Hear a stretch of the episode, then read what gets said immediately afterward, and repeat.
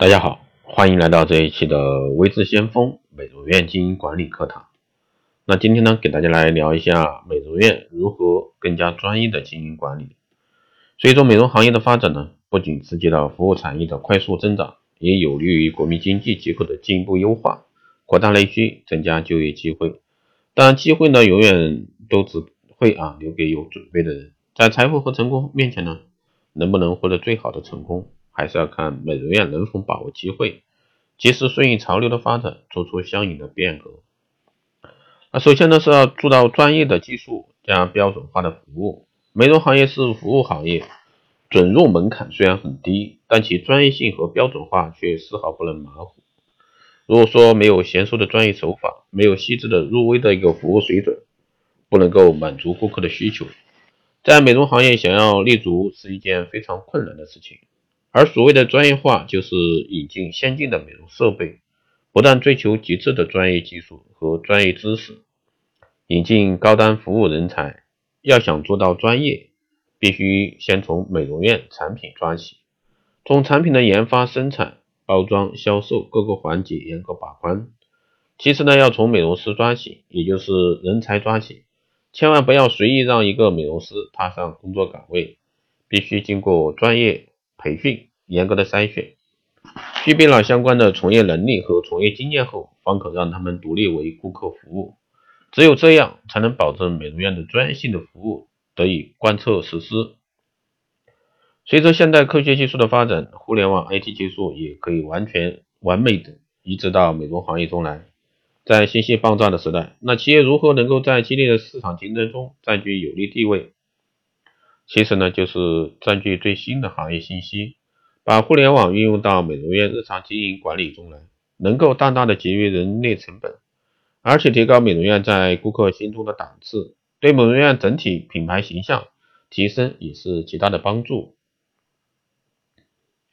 当然，好的美容院经营管理模式很重要。如果说一个人生搬硬套的去用，却不一定能够取得成功。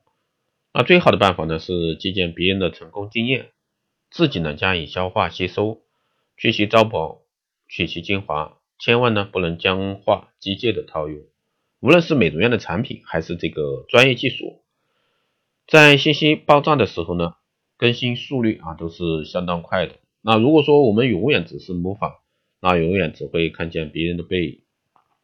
第二呢是人性化管理配合规范化的管理制度。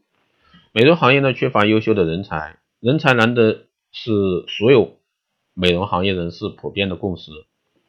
如何能够管理好员工，留住优秀员工，培养出优秀的人才，就成为重中之重。那现在员工的难管理，尤其是一些九零后、八零后的员工个性化比较强，如果单靠制度化规范的管理，是很难以让他们信服的。因此呢，人性化管理就非常必要。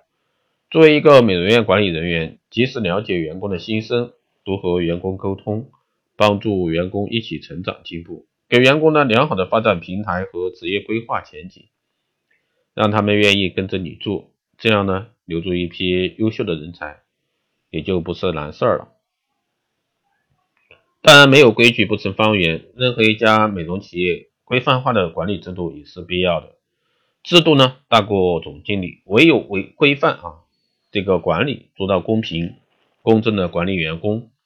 让每一个员工都能有公平的竞争甚至环境，才能够让大家呢都心服口服。制度呢是一家美容院管理的底线，一旦有人触碰底线，无论他是多么优秀的人才，都必须加以严格的处理。第三呢是多元化的经营模式啊，规避风险，在专业化的技术、高品质的服务、科学规划的管理支持下呢。美容院的经营管理就不会存在太大的问题，但是无论多么完美的经营者，都必须有风险意识，要有居安思危的意识，时刻啊想着如何规避美容院经营过程中可能存在的风险。那这些风险的来源途径有很多，比如美容院选址、技术瑕疵、顾客纠纷等等。那这些风险呢不可避免，但是我们可以尽可能的把风险降到最低。美容院风险呢来源最大的无疑是选址问题。任何一家美容院作为顾客的消费能力啊都是有上限的。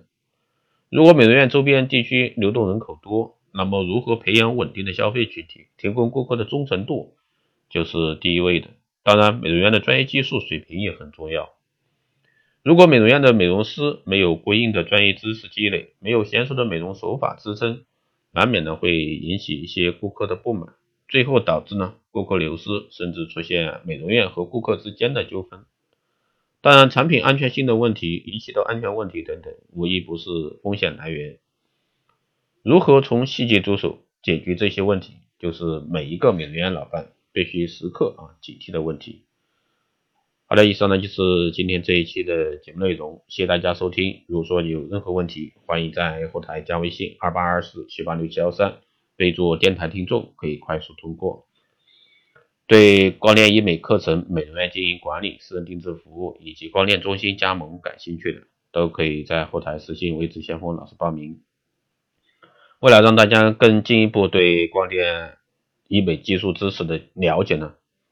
特别开通了这个粉丝的专用群啊，幺六八群。如果说你对这个专业知识、技术啊、经营管理方面感兴趣的，欢迎在后台私信未知项目老师报名幺六八群。好的，今天这一期节目就这样，我们下期再见。